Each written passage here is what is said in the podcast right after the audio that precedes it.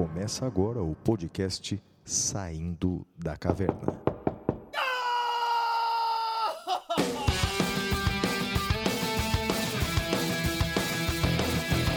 Com Guilherme Madeira, Fala galera, sejam bem-vindos, sejam bem-vindas.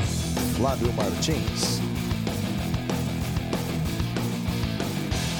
Salve, salve galera, muito bem-vindos ao episódio número 37. Eu sou Guilherme Madeira e, junto com meu amigo Flávio Martins, estamos aqui para mais um episódio. Flavião, recebemos presentes, hein?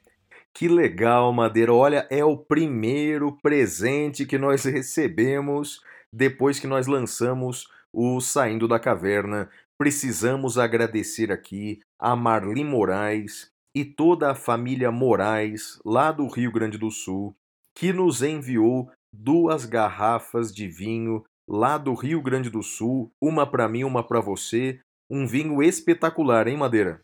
Muito bom, eu adorei o vinho e queria queria agradecer, olha, muito bom, adorei, muito obrigado mesmo. Um forte abraço aí para a família Moraes. É, exatamente. Eu também gostei demais. Eu não conheci o vinho, Madeira, um vinho da Casa Perini, com quatro uvas diferentes, Merlot, Cabernet Sauvignon, Taná. Olha, um vinho extremamente agradável. Aliás, há vinhos brasileiros de muita qualidade. Muito obrigado para a família Moraes, muito obrigado para Marli Moraes especialmente. Adoramos o vinho. E não só para a família Moraes, um abraço para todos aqueles que mandam mensagens para a gente para o nosso e-mail, que é o podcast arroba professorflaviomartins.com.br. Vai, Madeira, a deixa para você. Nossa, Fala aí, Flávio. Madeira, o, repita. Ah, ok, ok. Repita. Eu não, a gente não tinha. Para o ouvinte ver como a coisa não é combinada, né? Então eu tô vou- aqui parado ouvindo. Não, pois é, não é aquela deixa. Começou no episódio anterior, vamos repetir. Né? Ah, então, Então, tá olha, bom. Então presta atenção. Para todos aqueles que mandaram um e-mail pra gente pro podcast arroba professorflaviomartins.com.br Repita. podcast arroba professorflaviomartins.com.br Você pode mandar também mensagem pra gente pelas redes sociais. Os endereços do Madeira, tanto no Twitter quanto no Instagram, é arroba madeira10. E os meus endereços, tanto no Twitter quanto no Instagram, é arroba siga o Flávio. E essa semana foi quente, hein, Madeira? Foi bem quente, não? Pô, que semana, hein, Flávio? Que, olha. Coisa de doido, rapaz. A gente falava antes de, de começar a gravação do episódio. 2020 tá surreal, né? Surreal. É, não, Madeira, Madeira. Eu achava que já tinha. é, é, é, é, já, já tinha sido a gota d'água. Os episódios anteriores já tinham sido a gota d'água da minha paciência, até que acaba de ser lançado o Panetone Salgado, Madeira. Que história é essa? 2020 tem que acabar imediatamente, Madeira. Panetone Salgado, sabia dessa não? Eu vi, você postou isso acho que no Instagram ou no Twitter, não foi? Pois é, Madeira. Então agora minha paciência já acabou com 2020. Né? Temos que chegar a 2021 e virar logo essa página. Aliás, cá entre nós, Panetone tinha que acabar, né, Flávio? Panetone Que é isso? horrível. Que isso, é maravilhoso. Para com Ah, isso. não, não. Chocotone é bom, panetone não. Não, panetone é ótimo. E aliás, uma coisa que eu faço, cara, uma fatia de panetone na grelha com canela e açúcar de confeiteiro, fica ótimo, Madeira. Nossa, Flávio, você é um psicopata. que isso? Vamos lá. Pera, pera um É. minutinho, Flávio. Pera um O minutinho. O quê? Eu, eu tenho uma pergunta que é definidora da personalidade. Ah, Uva passa, sim ou não? Ué, depende do, do, do que a uva não, passa não no depende, panetone. Flávio. Uva passa Não. é não, ponto. É, não, é- é, não, não- encher o arroz de uva passa é uma coisa extremamente questionável. Ou colocar na pizza também é um negócio horrível, mas. Pizza, mas, ah, uva passa na pizza, Flávio. Ah, Onde tem você gente viu que isso? põe, tem gente que põe. Ah, põe tem gente pizza que põe doce, ketchup na pizza, Flávio. Não, pois é. Não. Mas o uva passa não tem. Não, não sou inimigo da uva passa, não, Madeira. Pelo amor de Deus, Flávio. É. Tem de uma Deus. coisa que eu não suporto, que é coentro. A única coisa na gastronomia que eu não posso pôr na boca é coentro. O resto. Por quê? é, Eu acho horroroso. Eu acho que é, é- é pior do que capim, azedo, uma coisa horrorosa. né? Eu não, não, não, não me adapto com coentro, não, cara. Em- Mas Coentro- respeito quem goste. Coentro vai na moqueca, não vai? Ah, cara, vai em um, um monte de lugar, né? Sobretudo em peixes. é- Isso, é uma delícia, cara. É mesmo, Madeira. Poxa, ainda bem que a gente Delícia. tá à distância. É mau gosto. né? que mau gosto. Mas vamos lá, lá, Madeira. Recebemos lá. mensagens. Vamos lá, olha. ah, o Gildásio Macedo é de Vitória do Espírito Santo. Ele é doutorando em educação e recentemente bacharel em direito. Ele acompanha o nosso episódio desde o primeiro. É, a- a- agradece a nossa companhia enquanto ele lava as louças, a esposa dele agradece. E aí ele faz uma pergunta incrível aqui, Madeira. Ele pergunta se houve na Constituição brasileira uma derrogação tácita do artigo 208, inciso 3 da Constituição, que trata sobre a inserção de pessoas deficientes eh, ou portadoras de deficiência eh, no ensino regular, eh, preferencialmente. Segundo ele, a Convenção Internacional dos Direitos das Pessoas com Deficiência não faz essa observação, não faz essa ressalva preferencialmente. Ele pergunta se, no nosso entender, houve derrogação tácita da Constituição. E, Gildásio, eu entendo que sim. Eu entendo que muitos brasileiros não se atentaram para o fato de que a Convenção Internacional sobre os Direitos das Pessoas com Deficiência tem status de norma constitucional, tem status de emenda constitucional. Portanto, houve várias alterações tácitas na Constituição brasileira. Essa foi uma das alterações tácitas, não é? Então, portanto, aquele eh, decreto do governo federal que eh, deixa os pais escolherem sobre eventual separação eh, das crianças portadoras de deficiência das escolas regulares, além de ser algo que, no nosso entender, é, é contraproducente, é algo que incentiva a discriminação, é algo que também é inconstitucional. É uma pena que já temos aí duas semanas da edição desse decreto e até agora o STF, que nós saibamos, não suspendeu esse decreto. É uma pena, é um retrocesso imenso para a inserção das pessoas com deficiência e mais do que apenas um, um retrocesso sob o ponto de vista social, é um retrocesso sob o ponto de vista constitucional. Concordamos integralmente com o nosso ouvinte e entendemos que esse decreto fere a Constituição. É, na verdade, a expressão mais correta é fere o bloco de constitucionalidade. Uhum. Porque o texto constitucional, mais ah, o Tratado de Marrakech, mais essa Convenção Internacional sobre os Direitos das Pessoas com Deficiência, integram o que nós chamamos de bloco de constitucionalidade. Então, portanto, sim, o decreto fere o bloco de constitucionalidade. Excelente pergunta do Gildásio. E aí, Madeira, tem alguma opinião sobre isso? Flávio, nunca tinha pensado sobre isso, mas vendo aqui a sua aula, olha, me convenci, acho que você tem toda a razão, você e o Gildásio, muito interessante. Muito obrigado pela pergunta, Gildásio, e obrigado pela aula, Flávio.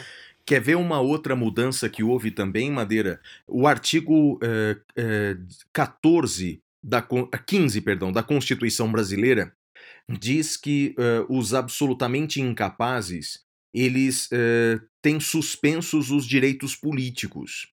Com a mudança desse, eh, dessa convenção sobre os direitos das pessoas com deficiência, os doentes mentais que até recentemente não podiam votar partir da interdição, eles tinham suspensos os direitos políticos.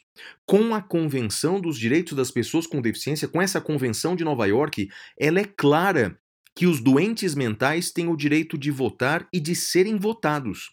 Então, portanto, essa foi uma outra mudança que aconteceu na Constituição. Quando o nosso ouvinte for ler o artigo 15 da Constituição, tem que ler com muito cuidado, tendo em vista que o doente mental hoje por força do nosso bloco de constitucionalidade, ele tem o direito de votar e ser votado. Ou seja, Madeira, podemos votar em malucos, não é? Aliás, os- já votamos em malucos, agora podemos votar nos doentes mentais diagnosticados, eles têm o direito de participar do processo político, Madeira. Que interessante, Flávio, que interessante. Eu não sou um estudioso desse tema, é, tenho algumas, algumas dificuldades de, de, de compreensão. É, eu me lembro que Eu, eu fui, fui procurado uma vez pela família de uma, de uma senhora que alegava que essa senhora ela ia receber um dinheiro que estava no processo que eu era o juiz, só que ela estava sendo enganada pelo, pelo advogado e, e eles estavam pensando em interditá-la. Eu falei, olha, eu não posso orientá-los a nada, né? Eu sou juiz, juiz não pode consultar, vocês devem procurar advogado, mas eu acho que senhores vão ter alguma dificuldade por conta da nova lei que restringe aí uh, uh, as limitações às pessoas com deficiência. Então, às vezes, Flávio, eu tenho algum receio, e insisto, não sou estudioso do tema, então se algum ouvinte ouve uh, e conhece melhor o tema, por favor, sinta-se à vontade para me corrigir, mas às vezes a impressão que eu tenho é que essa lei, querendo uh, ampliar a, a autonomia da pessoa com deficiência, pode ter diminuído um pouco a esfera de proteção uh, dessas pessoas. Então, e esse é um exemplo que eu, que eu cito, mas uh, é um tema delicado. Uh, eu só temo que possa, ao ir muito para o lado da autonomia, Flávio, possa ter diminuído a proteção uh, dessas pessoas. Você já refletiu sobre isso? Sim, talvez o, uma das maiores críticas que vejo os juristas fazendo, Madeira, é que colocaram todas as modalidades de deficiência, digamos assim, no mesmo balaio. Né? Sim. Então, portanto, a deficiência física, a deficiência mental acabaram sendo tratadas da mesma forma. E lembro que, ao contrário de muitos países, é, no Brasil, essa convenção de Nova York ingressou no Brasil com força de norma constitucional. Eu lembro que no ano passado eu assisti uma aula sobre isso lá em Portugal, é, e lá em Portugal é, a, a, a professora, a professora Marta Vicente de Coimbra, uma brilhante constitucionalista de lá, ela mostrou como isso estava sendo abordado em cada país da Europa. É, alguns países estavam regulamentando o direito de votar das pessoas com deficiência mental, mas aqui no Brasil é, acaba sendo uma norma constitucional, portanto. Né? É bem interessante, mas é, é um assunto bacana. O Matheus Eduardo Madeira, ele é estudante lá da UEL, da Universidade Estadual de Londrina, do sétimo período, e ele escreve que nós é, ajudamos muito, mudamos muita coisa na minha graduação, escreve ele. Sempre gostei muito de penal, de processo penal e constitucional, são minhas matérias favoritas. E ao ver vocês dois, professores dessas matérias, interessados pelos mais variados temas do direito, comecei a me interessar também por outras áreas. Que legal. É legal, né? Também estava utilizando a quarentena para estudar mais, porém estava deixando de lado coisas que também gosto de fazer, como ver um bom filme, ler um bom livro, em uma rotina de aula, estágios e estudos, vocês me lembraram que o conhecimento não está apenas nas doutrinas jurídicas. E cada vez mais dou importância para a cultura. Isso. Legal isso, não é, Madeira? Muito, Totalmente. Tem toda muito. razão, não é?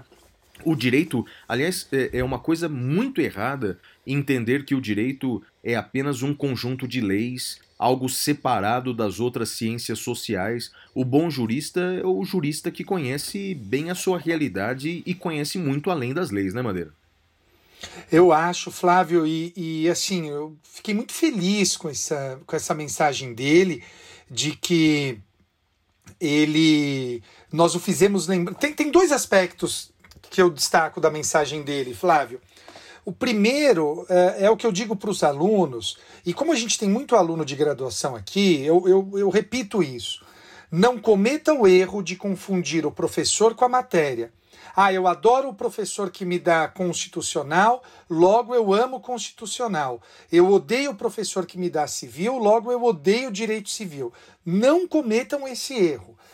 Todas as matérias são legais, tudo depende do olhar que você empresta para elas. Então, não cometam esse, esse equívoco. E em segundo lugar, eu, eu destaco isso que, que ele falou no final e que o Flávio falou. Me parece muito importante é, ter uma cultura geral.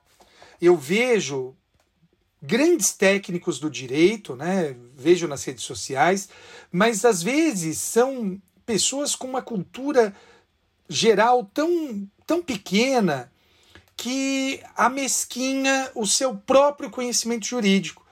uh, eu acredito que cada vez mais é necessário que a gente tenha uma ampla visão de mundo. E, portanto, eu, eu elogio aí o nosso, o nosso ouvinte. Uh, cadê o nome dele? O Matheus. Manda um abraço para todo o pessoal de Londrina. Eu gosto muito de Londrina e uh, recomendo que façam como ele. Vão para além do direito, Flávio. Perfeito, concordo também, Madeira. Eu estou tentando encontrar aqui uma frase é, que é bem famosa que diz que se você conhece muita coisa só da sua área, você não conhece nada, né? Então, portanto, é uma visão muito limitada, é uma visão muito restrita do mundo. Um abraço aí para o nosso ouvinte. Olha, ah, e, e, e, temos aqui, Madeira, o, o, o, ele nos faz duas perguntas. Uma para você, uma para mim. Para você é assim: é, o que você acha sobre o tema em discussão no STJ em que as turmas discordam da necessidade da especificidade da reincidência para a progressão de regime com alteração dada pelo pacote anticrime no texto da LEP. Chegou a ver essa discussão já, Madeira? Cheguei a ver, Flávio, e a meu ver, a meu ver, por mais que. Lembra, né? Eu, eu, eu tenho uma interpretação aí. Uh principalmente quando se trata de restrição de direitos fundamentais, eu acho que a gente tem que ter uma interpretação restritiva. Então, a meu ver, uh, não foi o que o legislador quis fazer, mas é o que ele fez. Né? Na, na sua má técnica, acabou exigindo reincidência específica. E ele manda muito bem ao dizer que está aí uma discussão nas duas turmas. Vamos ver para onde vai caminhar isso, Flávio. A pergunta que ele faz para mim é o seguinte: gostaria de saber a opinião do professor sobre o uso de máscaras em manifestações. O professor fala sobre a discussão em seu livro, mas tende a nenhum dos posicionamentos. É, primeiro, eu agradeço ele, que ele de fato leu meu livro mesmo. Eu não dou uma opinião muito clara sobre isso, porque realmente eu não tenho uma opinião muito clara sobre isso. A questão é a seguinte: vários estados brasileiros estão legislando ou já legislaram proibindo o uso de máscaras em manifestações públicas. Não me refiro à máscara contra a Covid, isso é antes da pandemia. Me refiro à máscara. O sujeito vai com a máscara, vai com o rosto coberto, vai com a máscara do Batman, qualquer outra máscara assim. É, bem, é, creio que há um conflito entre dois é, direitos fundamentais muito claro. O Estado, quando proíbe o uso de máscaras em manifestações, ele está visando tutelar a segurança pública, mas eu também entendo que quando a pessoa cobre o seu rosto, ela está tentando preservar a sua intimidade com os corolários daí decorrentes. Vou dar um exemplo.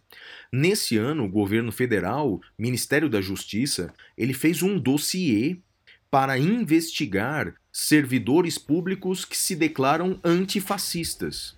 É, é, é parece uma mentira. Eu acho que no, no futuro, quem for ouvir esse podcast vai achar que nós estamos exagerando daqui a alguns anos quando ouvirem essa minha frase. Mas é verdade. O governo brasileiro investigou é, servidores públicos que se declaram contrários ao fascismo. Então imagine, por exemplo, uma manifestação nas ruas. O servidor que se declara antifascista, ele sabendo disso, sabendo que o governo persegue quem é contrário ao fascismo, ele vai cobrir o seu rosto para preservar o seu emprego, para preservar, portanto, seus direitos. Então, há claramente dois direitos em conflito aí. Quando os direitos são claramente em conflito e eu, de fato, tenho dúvidas sobre qual é, deve prevalecer, porque os dois são importantes, não é? Eu entendo que cabe ao legislador dar a solução. Portanto, o legislador eleito democraticamente, ele pode é, verificar naquele contexto da sociedade, os valores da sociedade, dizer naquele conflito de direitos qual deve prevalecer. Então, em princípio, me parece que essas leis que vedavam antes da pandemia o uso de máscaras em manifestações são constitucionais. E aí o nosso querido amigo lá de Londrina, o Matheus, eu não fui tão taxativo no meu livro, porque eu confesso que eu não tenho essa convicção tão clara de qual dos dois direitos há de prevalecer. E ele dá aqui para nós, Madeira, algumas dicas culturais, como o filme Boyhood, da infância à juventude. É um filme famoso, né? Que foi filmado famoso. ao longo de anos. Você já assistiu ou não? Não vi, Flávio, não vi. Eu também Sei que é não. é famoso, mas não, é. não vi. Não, não me Parece animei, que... não. Eu também não. Parece que ganhou até Oscar de melhor filme, se não me engano. Ele indica também O Mundo de Sofia, o livro O Mundo de Sofia. E sobre banda, ele fala é, das bandas que nós mencionamos aqui, mas a favorita dele é Red Hot Chili Peppers, que aliás é uma banda muito boa, né? É boa, é boa. E o, o, vocalista, ele participa daquele que é, na minha opinião, um dos melhores filmes de todos os tempos, que é o Caçadores de Emoção. Lembra do Caçadores de Emoção? Lembro, lembro sim. Mas você E não ele- lembra da participação dele, né? Do, Não, do vocalista. Não, ele é um lembro. dos bandidos do começo do filme. Não lembrava disso, não lembrava. E ele indica, pra ter, ele tava indo tão bem, Madeira, mas pra terminar aqui o e-mail dele, ele indica uma música do Justin Bieber, a música Lonely. Lonely, ele diz que é uma música nova, que é, é, é, ele gosta muito aqui, né? Recomenda que nós vejamos o clipe. Pô, Madeira, Justin Bieber, cara. Cara, olha, tem, tem uma coisa só. Eu não conheço o Justin Bieber, eu confesso. Mas eu lembro que o Justin. Acho que foi o Justin Bieber que tocou com os Stones, cara. Então, assim.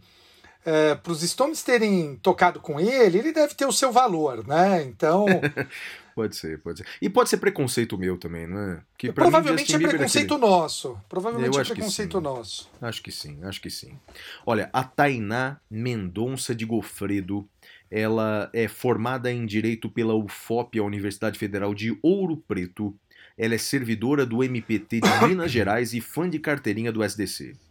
Ela acompanha semanalmente o podcast, desde o primeiro episódio, impreterivelmente todas as sextas-feiras fica atualizando o Spotify até vocês subirem o episódio da semana. Olha que legal.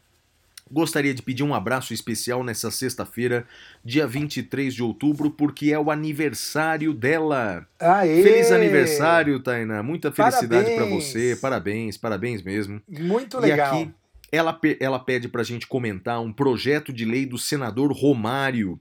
É, o projeto de lei chamado Lei Carol Solberg. É um projeto de lei, Madeira, não sei se você viu, do senador do Rio de Janeiro, o senador Romário, que proíbe esses órgãos administrativos do esporte, esses tribunais desportivos, punirem atletas por opiniões políticas, Madeira. Chegou a ver o projeto de lei do Romário? Não vi o projeto, Flávio.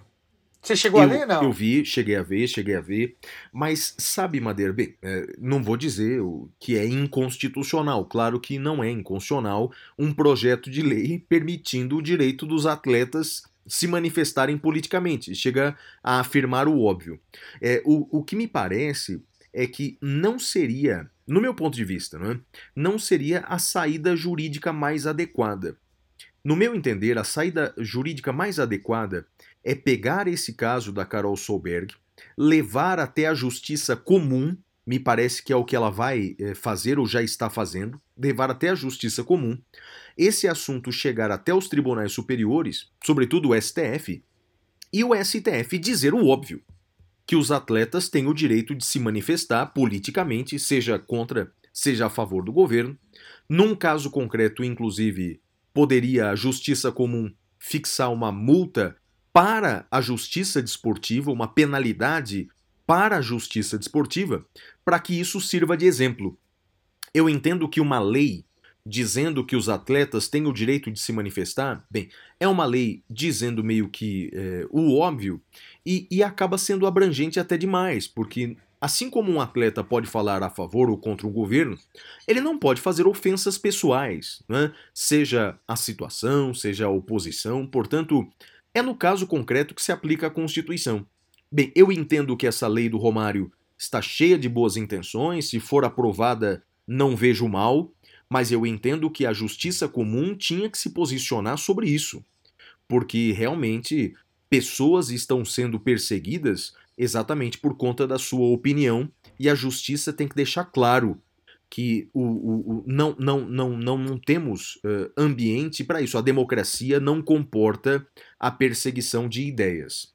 E ela também aqui, Madeira, faz uma sugestão de um podcast chamado Praia dos Ossos, produzido pela Rádio Novelo e disponível em todas as plataformas digitais. Você já ouviu Madeira Praia dos Ossos? Eu ouço todo sábado quando eu vou correr. É brilhante, brilhante, brilhante, Flávio. Recomendo assim enfaticamente a todos. Por fim, ela diz que é sua fã incondicional, mas uh, se decepcionou com você quando diz que não gostava do Pink Floyd. Ah, Né? Aí ela diz que é a melhor banda de todos os tempos, seguida dos Beatles. Aí já não, né? Aí já, aí já também nós dois vamos discordar dela. O Carlos Noetzold, ah, esse aqui é legal, Madeira, ó. Carlos Noetzold, ele é, foi advogado por 10 anos no Brasil, até emigrar para os Estados Unidos, e atualmente ele vive em Salt Lake City, Salt Lake City, em Utah, né?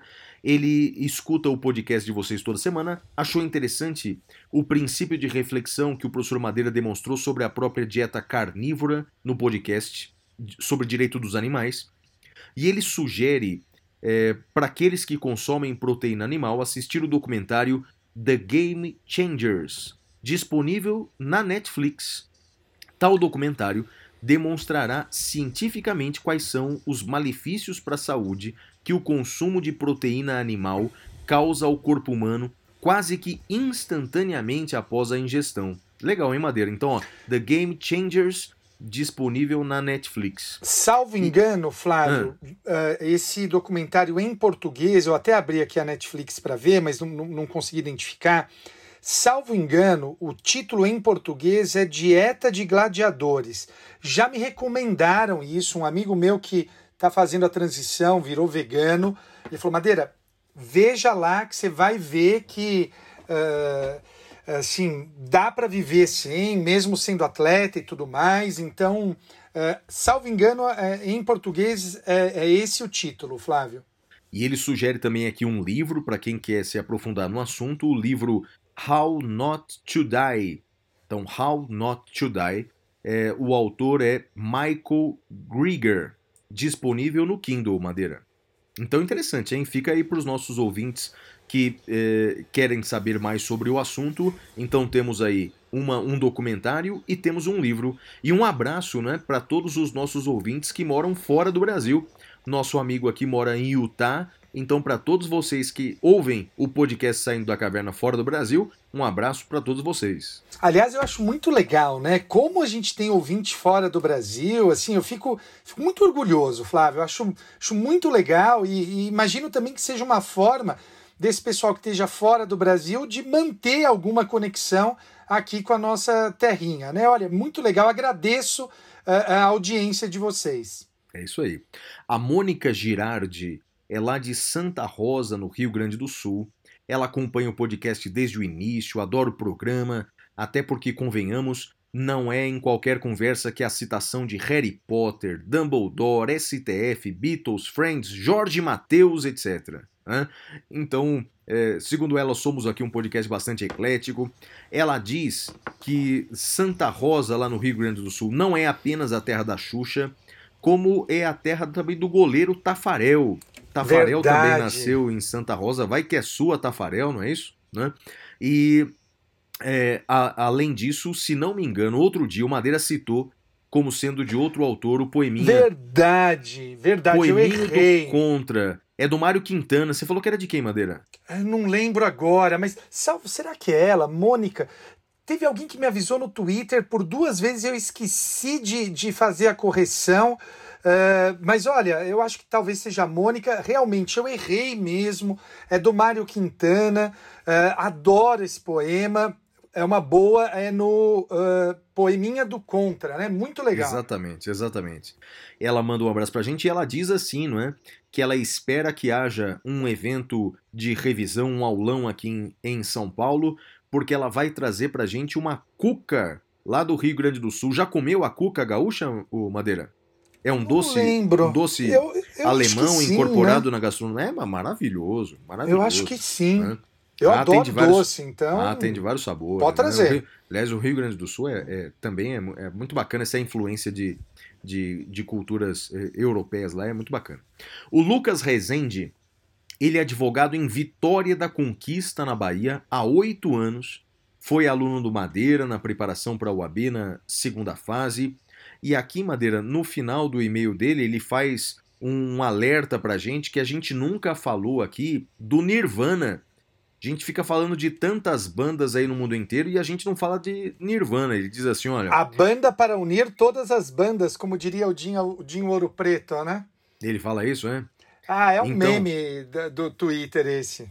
Sei. Ele diz assim: na verdade, o som era tão autêntico que tiveram que criar uma nova expressão musical. O É grunge, verdade. não é? O grunge. É verdade. Movimento que marcou o início dos anos 90 e colocou diversas bandas como Nirvana, Pearl Jam, Alice in Chains e tantas outras, eh, desbancando Michael Jackson e Guns N' Roses, segundo ele. Nirvana é bacana, né, Madeira? Nirvana é muito legal, eu adoro Nirvana. Gosto do movimento grunge, né? Então gosto, gosto bastante. Legal, Madeira. Olha, então quero mandar um abraço para todos esses ouvintes que entraram em contato conosco e com todos os demais também que não lemos aqui o e-mail nessa semana, recebemos semanalmente muitos e muitos e-mails. Continue entrando em contato com a gente. A gente, uma hora, vai ler o seu e-mail. É isso, Madeira. Apresenta aí o próximo bloco. E agora vamos ao próximo bloco, Notícias da Caverna. Até já!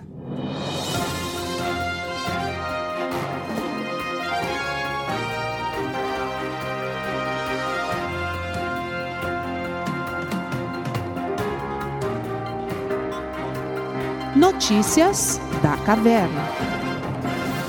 Bem, Madeira, a primeira notícia da caverna já era meio que esperada. Veja essa. O Brasil tem a maior queda no índice de liberdade de expressão entre 161 países. Segundo ah, a Organização Internacional de Direitos Humanos, artigo 19, ela fez uma pesquisa envolvendo 161 países e num relatório sobre a liberdade de expressão, ela entendeu que o Brasil foi recentemente o país que teve a maior queda na proteção da liberdade de expressão.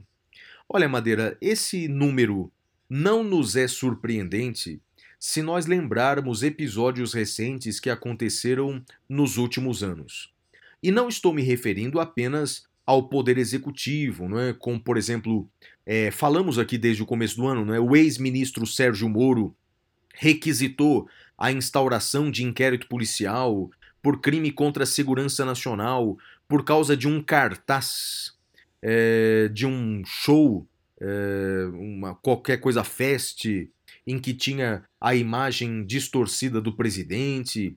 Então, tivemos agora, mais recentemente, o outro ministro da Justiça é, requisitando instauração de inquérito policial é, para cartunista, né? cartoons e tweets é, na internet.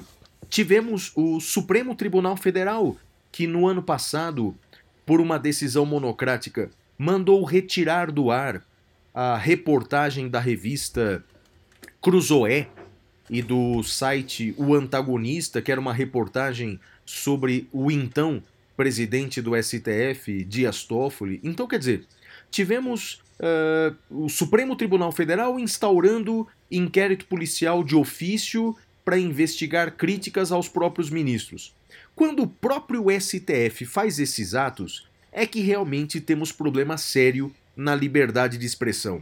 Agora, mais recentemente, o caso da atleta Carol Solberg, que foi multada, que foi advertida por dar uma opinião ao, após é, vencer um, uma disputa esportiva.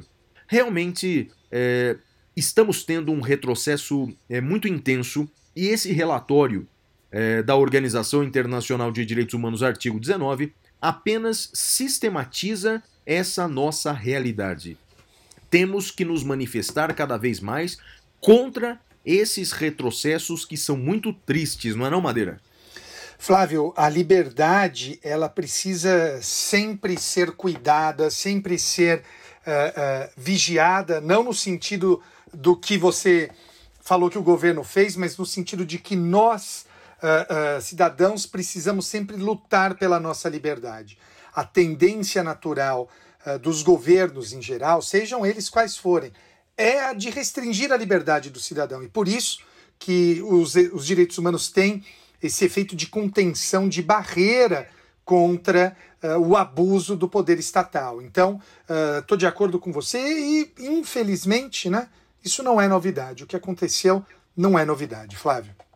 Concordo contigo, Madeira. Então, na verdade, é, não é uma crítica pontual ao atual governo, na verdade, isso é, é, é sistêmico. Então, Sim. normalmente, o governante ele tenta de alguma maneira limitar a liberdade de imprensa, tenta limitar a liberdade de expressão. Lembro que o governo anterior tinha como projeto uma espécie de nova lei de imprensa que colocava em risco a liberdade de expressão do jornalista. Então, na verdade, é algo que nós temos que cuidar, não importa qual seja o governo, não é, Madeira? Vai é para sua mesmo. notícia. Vai para sua Bem, notícia. a minha notícia, Flávio, é uma notícia muito interessante, o que mostra que é possível que eu estivesse muito pessimista e, portanto, errado na minha análise. No episódio passado, eu comentei da última decisão do ministro Celso de Mello na turma, que foi eh, seguida por unanimidade de impedir a conversão do flagrante em prisão preventiva de ofício no inquérito. E eu lembro que eu disse que eu temia que pudesse ser eh, uma simples eh, deferência ao ministro naquele caso. Pois bem, Flávio, a quinta turma do STJ alterou o entendimento para dizer que não pode o juiz converter de ofício a prisão em flagrante em prisão preventiva. Então, como está hoje a situação? No Supremo, a segunda turma diz que não pode converter de ofício, a primeira turma ainda não se manifestou. No STJ, a quinta turma diz que não pode converter de ofício, a sexta turma diz que pode converter de ofício. Então, olha como esse tema está dividido uh, na, na nossa jurisprudência, Flávio. Então, que fique claro: Supremo Tribunal Federal, segunda turma, não pode converter de ofício. Primeira turma, não se manifestou. STJ, quinta turma, não pode converter de ofício. Sexta turma, pode converter de ofício. Flávio. Interessante, Madeira. E somente o tempo hein, vai resolver essa questão, hein? Somente o tempo vai resolver essa polêmica, não, Madeira? Flávio, eu acho assim, é, é, que a gente precisava ter algum mecanismo. Uh, e, e me corrija se já existe esse mecanismo, por favor, me esclareça. Mas quando vem lei nova, uh, surge toda uma discussão e às vezes as coisas se arrastam por anos até se firmar uma posição. A gente precisava ter. Eu sei que judiciário não é órgão de consulta, Flávio, mas eu acho que a gente talvez precisasse rever isso. Né? Rever no sentido de estabelecer que, olha, quando vem uma lei nova, ter algum mecanismo para que o Supremo se manifestasse e já pacificasse as questões por conta da insegurança jurídica. O que, você acha, Flávio? Bem, eu acho que esse já foi um esforço legislativo dos últimos anos. Né? A ampliação que nós demos ao efeito vinculante no Brasil, não só por súmula vinculante, mas com as ações com efeito vinculante. Eu creio que as mudanças ocorridas também no recurso especial extraordinário. Bem, eu acho que essa é a tendência cada vez maior, viu, Madeira? Então eu acho que é, se os instrumentos é, jurídicos atuais ainda não alcançaram o objetivo que se quer, mas a, a tendência é essa. A tendência é exatamente essa e eu concordo contigo. Me faz lembrar uma história é, daquele livro que a gente já citou várias vezes aqui, do Calamandrei, uma história do Calamandrei, em que ele, como advogado, faz uma tese é, em defesa do seu cliente, é, só que aquela, aquele órgão recursal que julgou negou o recurso do Calamandrei. E na sala ao lado, a mesma tese estava sendo defendida por uma outra turma do tribunal e foi acolhida. E aí o, o, o cliente dele perguntou: Doutor, o que, que aconteceu? O senhor errou a tese? E ele respondeu: Não, eu errei a sala.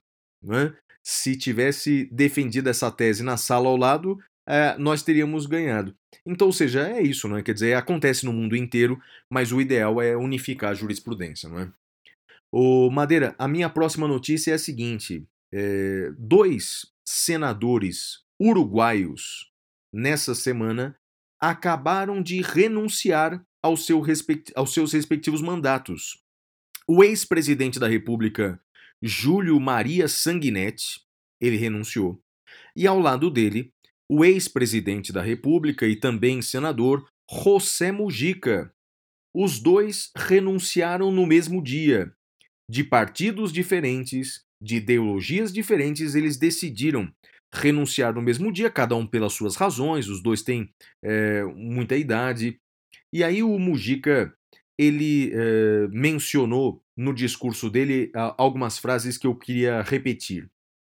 E, esse, e essa cena, Madeira, dos dois renunciarem juntos é? É, e serem aplaudidos ambos pelo Senado, é uma coisa que nos enche de esperança de que é possível ainda fazer uma democracia sadia em alguma parte do mundo, sobretudo aqui na América do Sul, nós conseguimos fazer algo mais urbanizado, algo mais civilizado. Olha a frase do Mujica: Tenho minha cota de defeitos, sou apaixonado, mas no meu jardim não cultivo o ódio há décadas. Aprendi uma dura lição que a vida me deu. O ódio acaba sendo estúpido porque nos faz perder a objetividade diante das coisas. O ódio é cego como o amor, mas o amor é criativo. E o ódio nos destrói. Portanto, Madeira, fica uma lição para a democracia brasileira que é possível construir a política, é possível construir a democracia, é, é, não cercada pelo ódio, não cercada pela politicagem, mas cercada de altivez, pensando no bem-estar do povo. Porque, veja, esses dois políticos são muito diferentes. Mas é, quando se entra na política, o que se precisa ter em mente, em vista, como objetivo, é o bem-estar da população e não essa politicagem de quinta série que nós vemos no Brasil, Madeira? Flávio, uh, eu espero que entre os nossos ouvintes tenha alguém ligado à embaixada uruguaia aqui no Brasil, porque a gente nunca falou mal do Uruguai, a gente vive dizendo que a gente sonha em ter um país como o Uruguai, né? Como, como o Uruguai é maravilhoso. E, e, e veja, eu vi essa semana uma foto uh, para discutir o tema vacina do José Serra, ministro José Serra, aplicando uma, vac uma vacina no presidente Lula. Você lembra? Você chegou a ver essa foto? Vi, Madeira, vi circulando na rede, vi sim. Vejam, as pessoas podem ter todas as restrições que forem ao, ao presidente Lula, ao ministro José. O José Serra é senador agora, senador, né? Então, senador. chamo pelo cargo que ocupa atual. Ao senador José Serra. Mas o fato, Flávio, é que aquela foto, para mim, representa tudo aquilo que a gente poderia ter sido, né? Todo, todo, toda a tolerância uh, política, das divergências políticas, e que em algum momento a gente acabou se desviando do caminho. Então, eu expresso aqui a minha novamente a minha admiração ao Uruguai, ao Mujica. Tem, tem um filme que eu ainda não assisti, mas que trata da vida do Mujica. Você lembra, Flávio? Eu estava tentando achar aqui, não encontrei. É a noite. É alguma coisa assim. Você sabe? Sim, já assisti. Filme... Já assisti. Tá na Netflix. Tá na Netflix é, é, conta a história da, da, na época da ditadura uruguaia, Isso. em que foram presos alguns é, manifestantes, como o Mujica e outros, e todos acabaram ingressando na política. O Mujica virou presidente do país, os outros viraram ministros, mas foram presos por longa data, torturados, encarcerados, realmente. Bem, ditadura na América do Sul, não é? É os manifestantes foram torturados ou mortos, não é? Uma pena. Uma pena, uma pena. E fica novamente aqui minha reverência eh, ao Uruguai. E se tiver algum ouvinte da Embaixada Uruguaia que queira nos convidar para ir lá conhecer, tomar um café, quem sabe tomar um taná depois do expediente, a gente vai prontamente assim que terminar a pandemia, né? É, Bem, a má notícia, viu, Madeira, só para falar é. do Uruguai, é que o presidente uruguaio Lacage Pou ele ampliou o prazo de fechamento das fronteiras uruguaias. Então, brasileiros e argentinos, é, durante o verão, não poderão, em regra, ir até o Uruguai, porque, ao contrário de nós, eles mantiveram controlada a pandemia. É o único país da América do Sul que a União Europeia aceita voos. Não é? Então, portanto, voos partindo do Uruguai. Uruguaios podem viajar livremente para a Europa, porque afinal souberam controlar a pandemia, ao contrário de nós, Madeira. É, Flávio, assim, é uma tristeza, e especialmente quando a gente vê que no, no houve o chanceler brasileiro, né, deu um discurso essa semana falando que se for para nós nos tornarmos párias no mundo, que sejamos párias com orgulho. Olha, fale por ele, né? Fale por ele. Eu, eu não tenho orgulho algum em ser pária no mundo, Flávio. É, Madeira, então. Você viu essa frase? Sua... vi, Madeira. vi sim, vi sim, vi sim. Aliás, não é. É, é, é, o, o, é, é, o, quem falou essa frase é o que disse que é, o mundo tem o comunavírus, né? É o mesmo, né? Ah, acho que é. é sim, acho que é ele, ele é comete é tantas frases. É o Ernesto, eu... ele escreveu um texto sobre o comunavírus. Isso. É o mesmo, é o mesmo. Mas siga, siga em frente, Madeira. Vamos lá. Olha, Flávio, eu, eu tenho a minha próxima notícia. Aliás, eu, eu até sugiro que você crie, se bem que eu acho que você tem pelo WhatsApp. Eu tenho um canal no Telegram, uh, uh, e para quem quiser entrar, uh, chama-se Professor Madeira. É só procurar lá e entrar Professor Madeira. E nesse canal eu mando para as pessoas, eu encaminho para as pessoas materiais, né? Então, essa semana saíram os novíssimos manuais do CNJ sobre audiência de custódia. E eu encaminhei, Flávio, um manual sobre audiência de custódia, Flávio, que belo manual. É um manual de 221 páginas, é um belíssimo manual. Encaminhei também um, um, um manual do, do Supremo sobre direito ao esquecimento.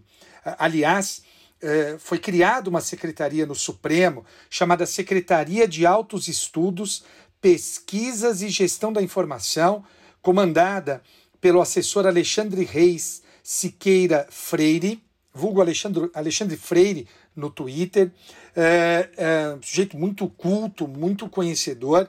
E aí, Flávio, eu recomendo que as pessoas leiam esse manual do CNJ, é um belíssimo manual, tá lá no meu, no meu canal, Professor Madeira no Telegram. Telegram é aquele programa de comunicação que, o juiz, que um certo juiz usava aí para bater papo com o promotor na véspera da audiência.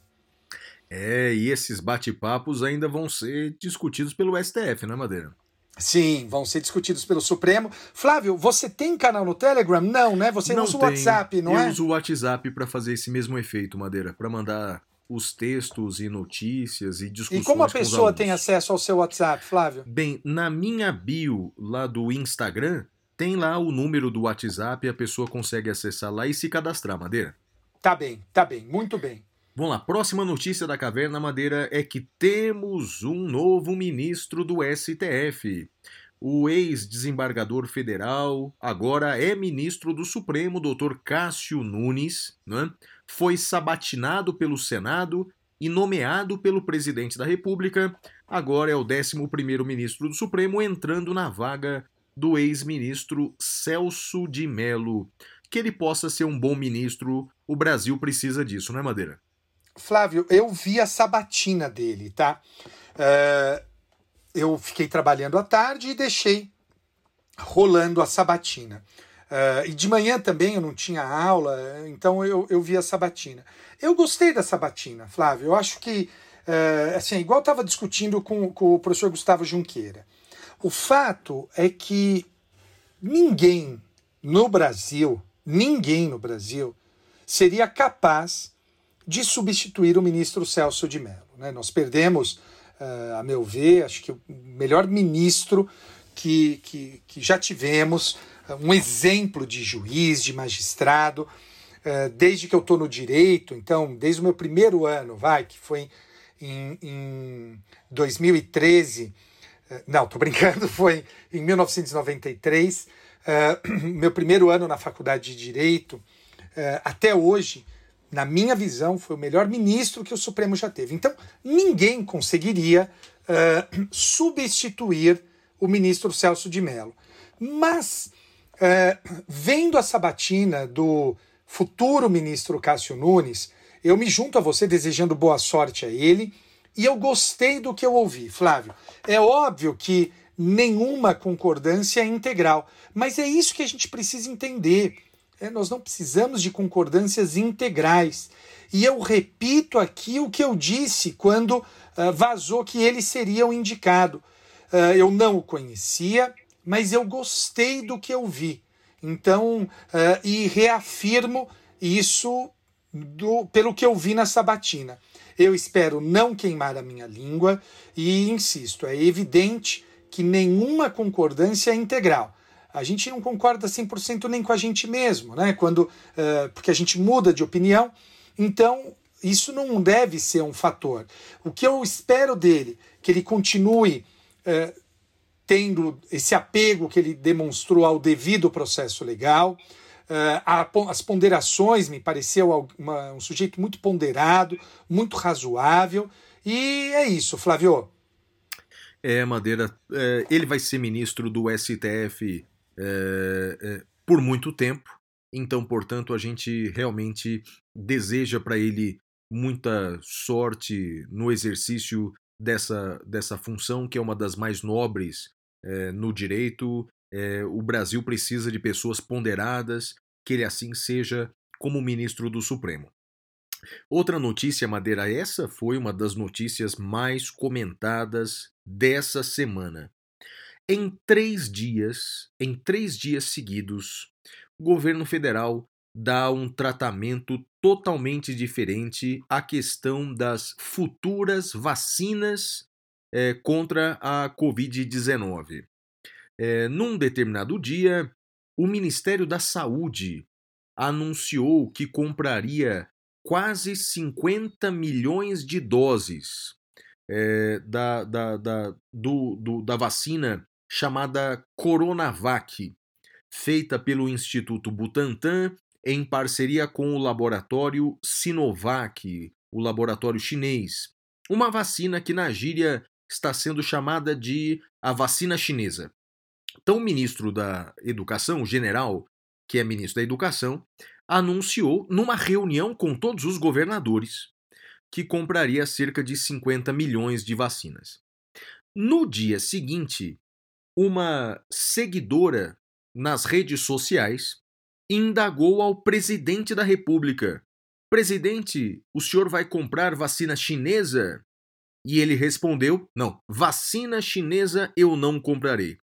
Bem, depois de ter respondido a uma seguidora nas redes sociais, o presidente deu entrevista, se pronunciou, dizendo que não compraria a vacina chinesa e nenhuma outra vacina que não a aprovada pela Anvisa. Bem, uh, o fato é que já havia, o governo já havia adquirido uh, alguns 1,7 bilhão de reais para ter o direito de distribuir no Brasil a vacina eh, conhecida como vacina de Oxford. Mas ele disse: a partir de agora, somente só compraremos vacinas eh, aprovadas pela Anvisa. E no terceiro dia seguido, Aí ele acrescentou uma informação: olha, é menos a vacina da China.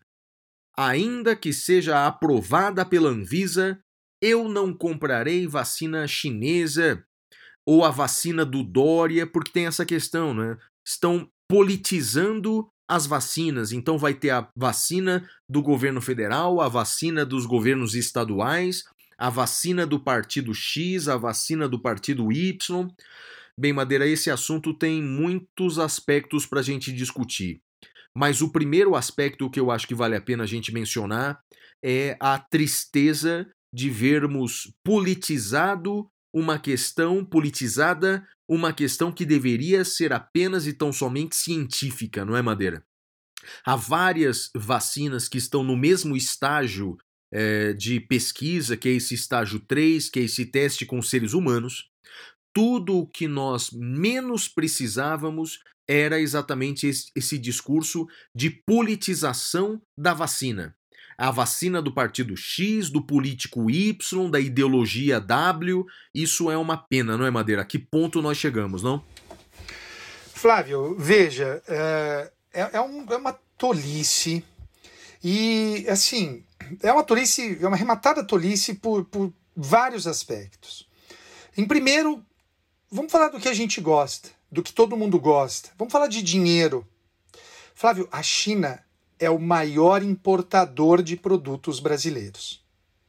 Então, assim, eu pergunto para você, qual é o sentido de você tecer esse tipo de consideração sobre a pessoa que compra os produtos, os seus produtos? É o maior comprador de produtos brasileiros, Flávio. Então eu, eu, eu juro que eu não entendo, né? Eu juro que eu não entendo. Em segundo lugar, é, hoje nós estamos gravando o programa na sexta-feira pela manhã e hoje saiu a notícia de que a vacina de Oxford ela vai usar uh, produtos chineses. Então, por dever de coerência, o Brasil também não deveria comprar vacina chinesa. Agora, o que é mais triste, Flávio, é pensar no seguinte, e eu acho que foi você que, que postou isso no Twitter, se eu não estou enganado. Foi uma discussão que a gente teve ontem no Twitter. Uh, discussão no bom sentido, claro. Uh, você postou algo nesse sentido, me corrija se eu, se eu tiver lido errado. Que se o governo não comprar, uh, mesmo assim vai ter a vacina para os particulares, e aí eu, você e outras pessoas que temos dinheiro, a gente vai poder comprar essa vacina. E aí eu disse para você, né, é necropolítica que chama, né? É isso é necropolítica, e o professor Medina ainda falou na sequência, com destino certo, né? Para atingir pobres, para que os pobres morram. É a impressão que dá, não é, Flávio? Foi isso que a gente conversou ontem ou eu estou viajando? Não, é isso, é isso mesmo, Madeira. Porque a questão é a seguinte: a partir do momento em que uma medicação é autorizada pela Anvisa, é, se o governo federal não a adquirir em quantidade suficiente, né? É, bem, os particulares poderão comprar na rede privada essa vacina, que provavelmente vai ser muito cara, eu imagino, na rede privada ela vai ser muito cara. Se o governo federal comprando em milhões e milhões de doses custaria em média 10 dólares a, a vacina, individualmente falando, imagine quanto isso vai custar na rede privada, vai ser muito caro mesmo, né? Então, os, os particulares, quem tiver dinheiro, poderá comprar na rede privada, se tiver disponível. É, aqueles é, que não tiveram acesso na rede pública poderão judicializar essa questão, não é? Porque, veja, é um medicamento que já existe, é um medicamento aprovado pela Anvisa. Se o governo federal não me dá, eu posso entrar no judiciário exigindo aquela medicação, não é? para que me mantenha vivo, não é? para que eu possa trabalhar. Então, ou seja, quem vai ter acesso imediato a essa vacina se o governo federal não a comprar em grande quantidade? Ou vão ser os ricos na rede privada, ou vão ser aqueles que conhecem os seus direitos e batem as portas do judiciário. Então, quer dizer, é a elitização da vacina. Não podemos politizar essa discussão sob pena de, novamente no Brasil, prestigiarmos os mais ricos, aqueles que mais conhecem os seus direitos, e os mais pobres hum, terão acesso dificultado a essa vacina. O que vem preocupando muito as pessoas, Madeira, é o grau de interferência é, do Poder Executivo na Anvisa. O Instituto Butantan, nessa semana, já reclamou de que a Anvisa está retardando é, a análise da importação de alguns produtos para a fabricação da vacina aqui no Brasil. Então, portanto, é, eu não duvido que haja uma certa interferência, eu não duvido que a Anvisa demore em certificar as vacinas, e aí, Madeira, a jurisprudência do Supremo já disse que, em caso de demora injustificada da Anvisa, se essa vacina, por exemplo, já for reconhecida em órgãos eh, similares internacionais, como o FDA, por exemplo, nos Estados Unidos, e a Anvisa demorar em dar a resposta aqui no Brasil, também é possível judicializar a questão. Contra a União, afirmando a mora da Anvisa e pleiteando a vacina é, judicialmente.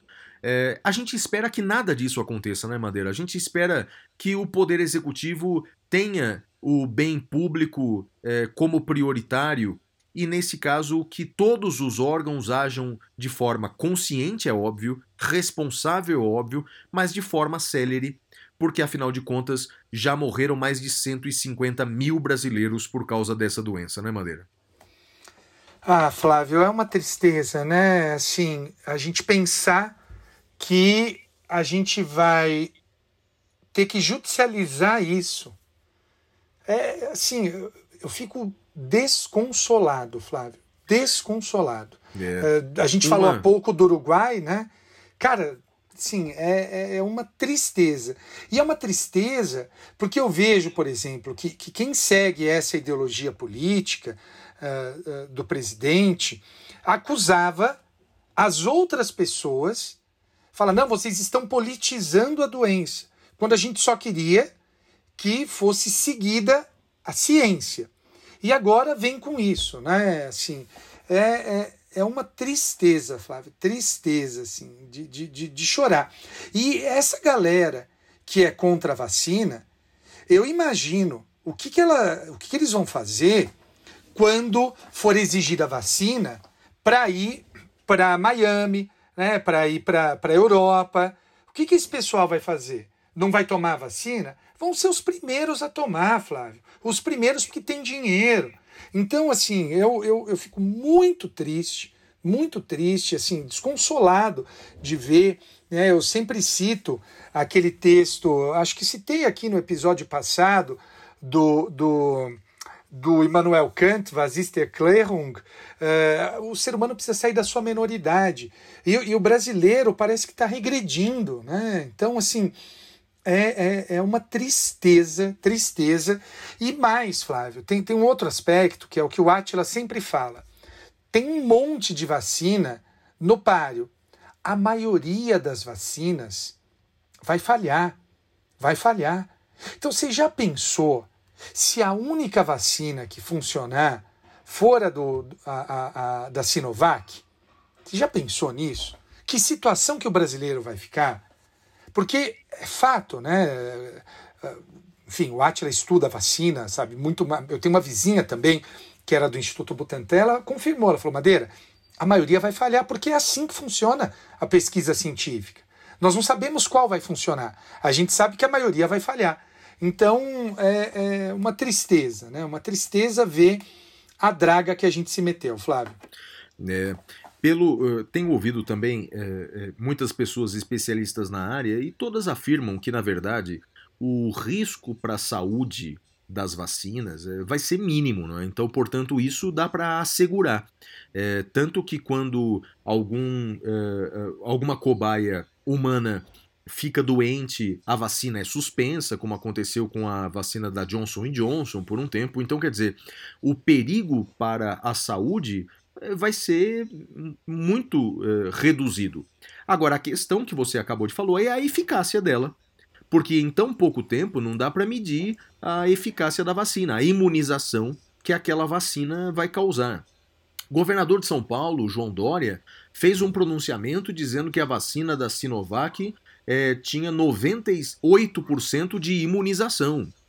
É, mentira, no dia seguinte ele teve que desmentir isso. Na verdade, a, o estágio atual diz que é, 98% das pessoas é, tiveram alguma reação imunológica. Mas isso não significa que vai ser uma imunização completa. Então, na verdade, o uso político das vacinas, seja qualquer que seja o espectro político, é, é muito Sim. triste, não é? Tristeza. temos que tratar esse assunto de forma séria, mas parece que o Brasil realmente decidiu não ser um país sério. Outro Flávio, aspecto. só- diga. Desculpa, só, só uma coisa do que você falou agora, uh, só um alerta. Pelo, pelo que eu vi, uh, a, a vacina, a Sinovac, que é, que é a vacina que o pessoal chama de vacina chinesa, até agora não, ela se, ela se mostrou segura. Isso sim. Exatamente. As outras, eu acho que ainda não chegaram nesse mesmo estágio.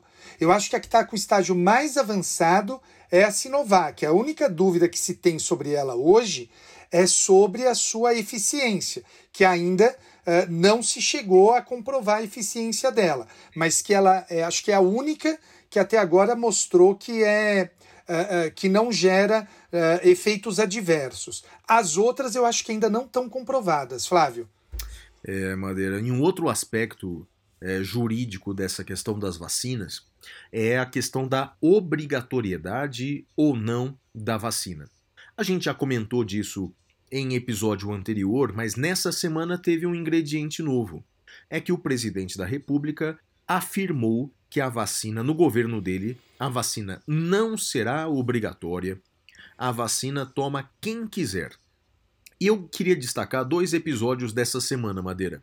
Primeiro, que um grupo de deputados, liderados pela Carla Zambelli, deputada de São Paulo, é, fez um projeto de lei para alterar a lei do coronavírus e tirar da lei, tirar do artigo 3 o, o inciso que trata da obrigatoriedade da vacina, porque a lei do coronavírus ela permite que o poder público torne a vacinação obrigatória. E aí, um grupo de deputados já fez um projeto de lei querendo tirar da lei do coronavírus essa possibilidade de obrigação do poder público à vacinação. Um outro coisa, uma outra coisa que me chamou muita Flávio, atenção. Teremos, Diga. teremos a revolta da vacina 2? Lembra que eu, já tinha dito que- aqui eu atrás? creio que já temos, Madeira. Creio que já temos. Creio que já temos. Creio que já há um grupo. Bem, é, nos Estados Unidos esse grupo é maior. O grupo anti-vacina nos Estados Unidos é um grupo maior. Aqui no Brasil, é, uma pesquisa recente mostrou que 20% da população brasileira não quer se vacinar. Bem, pelas razões das mais diversas, de que não quero colocar no meu corpo uma vacina é, aprovada tão rapidamente, ou então porque é um plano comunista para colocar nanopartículas, ou seja, as pessoas têm os argumentos mais diversos, né? mas 20% dos brasileiros não querem se vacinar, Madeira. Então, quer dizer, já, já, já temos, em parte, uma espécie de revolta da vacina. Só não vai Flávio. ser tão grave porque o governo federal já anunciou que a vacina é facultativa. Toma quem quiser, Madeira. Flávio, eu, tô aqui num site aberto e, e eu tô chocado. 13 atores ou 13 personalidades famosas que são anti-vacina, Flávio. É, nós temos aqui Jéssica Biel, ela é anti-vax. É, quem mais? Bom, tem um mais famoso que eu vou citar que talvez você fique chocado. Sabe quem é anti-vax, Flávio? Jim Carrey. O Jim Carrey é O Jim anti-vax? Carrey é anti-vax, cara. Meu Deus, meu Deus. É, é assim, é- ele é um dos. é, olha só quem aparece aqui: Charlie Chin. o Charlie T, ele não quer colocar vacina no corpo. Depois de tudo que ele já colocou no corpo. Na verdade, é vacina- pior. Ah, A, a ex-esposa dele, Denise Richards, teve que entrar com uma ação para que ele permitisse que as filhas fossem vacinadas, Flávio. Ah, mas que ironia, Madeira. Todas as substâncias químicas do mundo ele já injetou no corpo, mas vacina ele é contra. Cara, Ah, bizarro, bizarro. Me cham- E me chamou muita atenção, Madeira. A deputada eh, federal, é, desculpa, deputada estadual mais votada de São Paulo, Janaína Pascoal, ela fez um tweet dizendo que eh, a vacinação não pode ser obrigatória e ela deu um exemplo. Imagine agentes de saúde invadindo uma casa e injetando à força a vacina em idosos. Ah, Madeira, eu confesso que eu não entendi essa postagem dela. Então quer dizer que, na opinião dela, a vacinação obrigatória significa então que as uh, agentes de saúde vão pegar as pessoas à força para vacinar? Há- há um, há um grave engano nesse pensamento. Eu vou dar um exemplo. No Brasil, o voto é obrigatório. Se você não vota na eleição do fim do ano, não é que agentes da Justiça Eleitoral vão entrar na sua casa com uma urna eletrônica na mão aos gritos. Na verdade, o Estado vai lhe impor algumas sanções. No caso da Justiça Eleitoral, é uma multa, e você poderá ter problemas para viajar, para concessão de passaporte, etc. Então, quer dizer, é um ato jurídico obrigatório que, se você não cumprir, terá consequências jurídicas. Então a vacinação obrigatória teria o mesmo raciocínio, né? Seria uma forma de forçar as pessoas a se imunizarem. Não é que as pessoas vão entrar na sua casa com uma seringa na mão. Madeira, ou é ignorância ou má fé desse discurso, mas eu tenho a impressão que é mais má fé, Madeira. E Flávio, tem um aspecto triste que, que eu, eu, queria, eu queria salientar. eu vejo muita gente dizendo assim no Twitter: não, se a pessoa não quer se vacinar, deixa ela, porque daí a natureza cuida, ela morre, sei lá o quê. Olha, não é assim. A, a, a vacinação ela é importante para toda a população. No seguinte sentido, uh, os estudos mostram que para a vacina ter efeito, ela precisa atingir algo em torno de 90 a 95% da população. Se 90 a 95% da população não está vacinada, você que está vacinado, você corre o risco, mesmo assim, de pegar a doença. Claro, de uma maneira menos eficaz, menos dura a doença, perdão, mas você corre o risco. Por isso que o sarampo tem voltado, porque diminuiu a capacidade de imunização nacional. Nós baixamos dos 90 a 95%. Então é muito importante que o pessoal entenda isso. Eu acho, Flávio, que mais do que nunca se faz presente uh, uma frase que a gente tem uh, no seriado Lost, que eu adoro, né? Live together or die alone. Ou a gente aprende a viver junto como sociedade, ou a gente vai morrer sozinho, Flávio. E uma última coisa que eu queria acrescentar nessa história da vacina, Madeira, é que, a não ser que mudem a lei, os pais serão obrigados a vacinar os seus filhos menores. Então, portanto, mesmo que a vacina não seja obrigatória e a pessoa tenha o ato irresponsável de não uh, vacinar a si própria, quanto aos filhos menores, é dever dos pais, segundo a lei brasileira. A não ser que mudem a lei brasileira, o que seria de constitucionalidade muito duvidosa, não é, Madeira? Sem dúvida alguma, Flávio, sem dúvida alguma. Então é isso, Madeira. Então, que Deus vamos... nos proteja até lá e vamos para o próximo bloco, não é? Vamos então agora para o bloco Temas Cavernoso e temos uma convidada muito especial e o Flávio vai falar sobre ela no início do próximo bloco. Até já! Uh. Temas Cavernosos.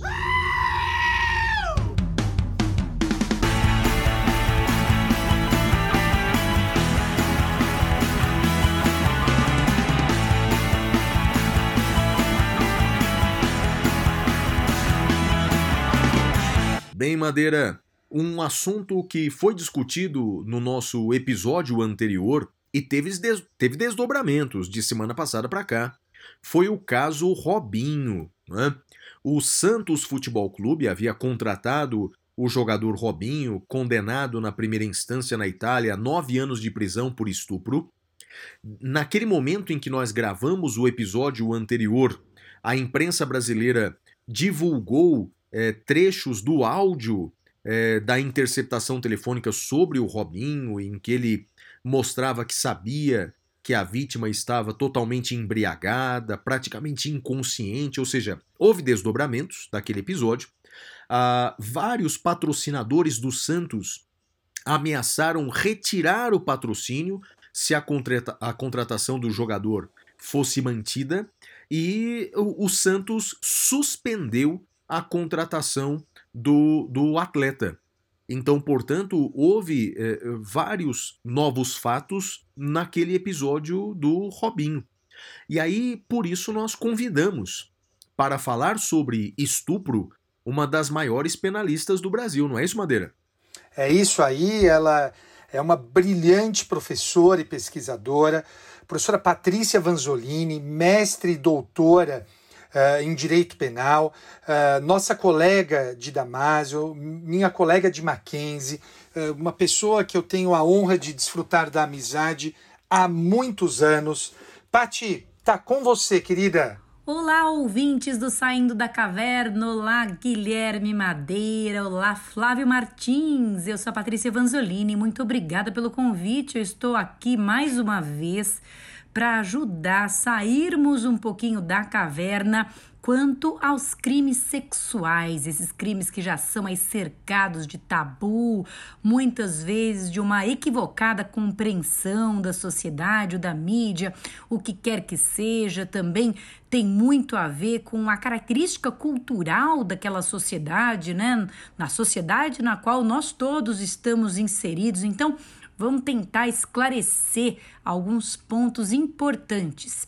Bem, é o seguinte, aí usando como mote, né? Aí o caso Robinho, mas sem, claro, a preocupação de falar do caso, até porque nem eu, nem Madeira, nem Flávio lemos os autos é um processo que corre na Itália, então não vou nem falar aqui em termos de direito comparado, como é que é a legislação italiana. Vamos usar esse mote, vamos usar esse pretexto para esclarecer alguns pontos. Então, em primeiro lugar, né, o que o Robinho teria feito ao colocar o pênis ali na boca da moça que estava desacordada configura estupro ou estupro exige penetração. Eu ouvi algumas entrevistas, aí um trecho né, da entrevista dele afirmando que não teve penetração. Será que isso faz diferença? Olha só, já fez, já fez. O nosso código de 1940 ele trazia dois crimes sexuais bastante graves, mas distintos. O primeiro era o estupro, e o estupro era constranger uma mulher, só podia ser mulher a vítima, à conjunção carnal, mediante violência ou grave ameaça. Conjunção carnal é a cópula vagínica, é aí o que o Robinho está chamando de penetração, penetração vaginal, pênis na vagina, não, não valia mais nada, né? A penetração anal, a penetração vaginal com dedo, com objetos, isso não era estupro. Estupro era só a cópula vagínica, era o crime sexual mais grave. Aí, logo depois do estupro, vinha um crime chamado atentado violento ao pudor. E esse crime de atentado violento ao pudor envolvia qualquer outro ato então, esses que eu falei para vocês aqui, né? A cópula anal, a cópula oral, a introdução do dedo, objetos no ânus ou na vagina, toques nas partes pudendas, o beijo lascivo, toda sorte de atos libidinosos que não eram a conjunção carnal estavam incluídos no atentado violento ao pudor. E detalhe, o atentado violento ao pudor, ele tinha uma pena menor do que a do estupro. Ele era grave também, mas ele tinha uma pena menor do que a do estupro, porque se considerava que a defloração, né, sobretudo se ela fosse virgem, mas enfim, que a conjunção carnal forçada era um pecado maior, era, digamos assim, uma, uma lesão maior ao bem jurídico, que era a dignidade sexual, enfim. Né? Na, na época, o bem jurídico, na verdade, eram os costumes. Pois bem, mas em 1990, veja que isso era assim em 40. Em 1990 apenas, ou seja, 50 anos depois, isso mudou. E o estupro e o atentado violento ao pudor passaram a ter a mesma pena. Continuaram crimes distintos, mas passaram a ter a mesma pena passaram ambos a serem considerados também como crimes hediondos, então com gravidade similar.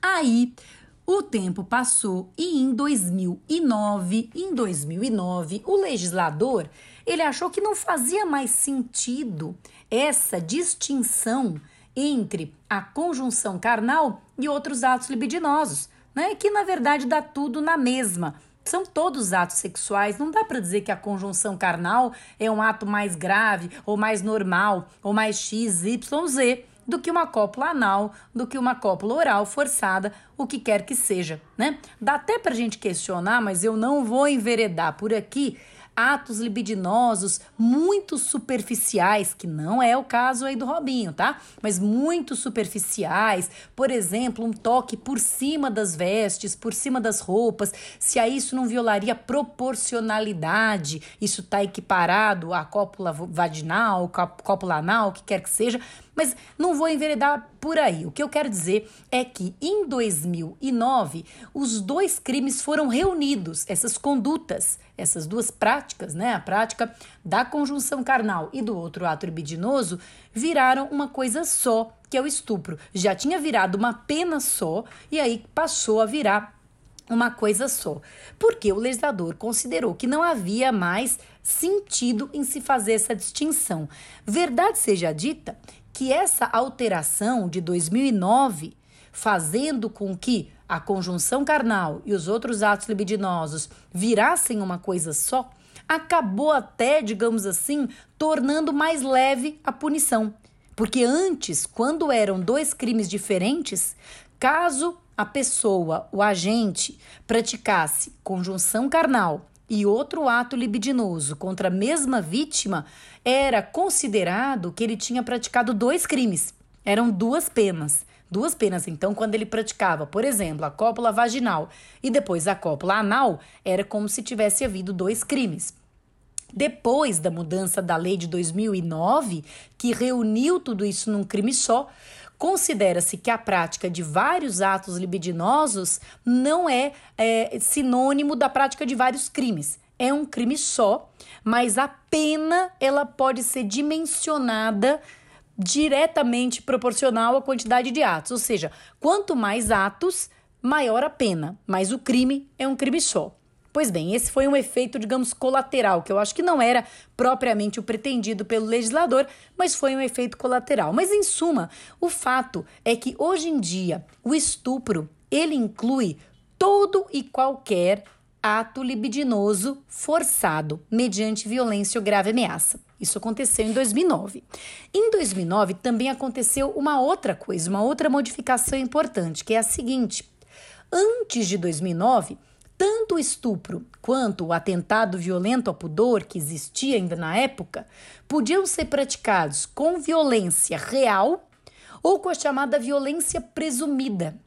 A gente presumia a violência no caso da pessoa, da vítima, ser menor de 14 anos, ser doente ou deficiente mental sem discernimento ou por outra razão não poder oferecer resistência. Nessas situações, a gente presumia que havia violência. Em 2009, essa figura da presunção de violência, ela também desapareceu. Não há mais presunção de violência. Então, estupro precisa ter violência mesmo, ou seja, violência física ou grave ameaça, chute, porrada, tapa na cara, prender a mão, forçar uma arma na cabeça, uma faca na garganta, precisa ter violência ou grave ameaça.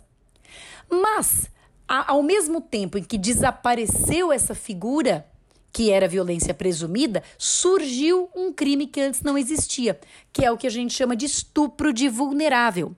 Então, hoje em dia, como é que está o cenário hoje para que nós saibamos se é possível ou não é possível enquadrar a conduta aí que é atribuída ao Robinho como estupro de vulnerável, né? Aqui se fosse aqui no Brasil, claro, não estou falando da lei italiana. Se fosse aqui no Brasil, é assim: se ele tivesse obrigado ela a praticar com ele a felação, né, a chamada felácio in ori, quer dizer, praticar com ele o sexo é, oral, né, dela nele, se ele a tivesse obrigado, seria estupro, mesmo não havendo a penetração que ele fala. Como ela estava desacordada e totalmente bêbada, isso segundo as palavras dele, aí o crime é estupro de vulnerável. O estupro de vulnerável é praticar qualquer ato libidinoso, desses todos aí que eu falei, praticar qualquer ato libidinoso com uma pessoa que seja menor de 14 anos, doente ou deficiente mental, sem discernimento para a prática do ato, sem consciência naquele momento, ou quem, por outra razão, mesmo que seja uma razão transitória e é bom que se diga, mesmo que seja uma razão de autorresponsabilidade. Olha, eu vou falar uma coisa aqui que eu espero que os ouvintes aqui do nosso podcast nunca tenham sequer pensado. Mas você sabe um ditado muito do chulo que diz que aquele órgão do bêbado não tem dono? Sabe aquele ditado? Você sabe o que eu tô falando, né? Você já, já completou a lacuna aí, sabe? Que o do bêbado não tem dono? Pois tem dono sim, viu? O dono é o bêbado. E não é porque a pessoa bebeu, ainda que ela tenha bebido porque quis, porque é irresponsável, porque queria ficar bem louca, não importa. Abusar ou se aproveitar de uma situação em que a pessoa não pode oferecer resistência, ou seja, ela não tem condição de prestar consentimento válido, é estupro de vulnerável. Um crime bem grave aqui no Brasil, um crime hediondo, um crime até mais grave do que o estupro com violência. Veja só, né? Se ele a tivesse forçado com uma arma, seria menos grave do que abusar dessa condição dela. Eu acho, sabe, Madeira, sabe, Flávio, e todos os ouvintes aqui do Saindo da Caverna. Eu tive recentemente em Limerick, na Irlanda, falando numa conferência. Eu falei sobre violência doméstica, mas era uma conferência que tinha professores irlandeses e professores brasileiros. E uma professora irlandesa deu uma palestra interessantíssima de um projeto que eles têm ali na, na faculdade, na Universidade de Limerick, que é de uh, instruir, instruir a, a comunidade, e ali em especial a comunidade acadêmica, sobre o que é consentimento. Será que as pessoas, né? Isso, olha, na Irlanda eles estão discutindo, né? Será que as pessoas sabem o que é consentimento? Será que as pessoas, será que um homem, ele sabe o que que é uma mulher querer, o que que é uma mulher não querer, né? Essa história do não é não. Será que a, o, os jovens, né? Não que o Robinho seja, não, já não é tão jovem, né? E eu acho também engraçado que é, é, é, um pouco essa cultura do machismo, um pouco essa cultura do passar o pano, né?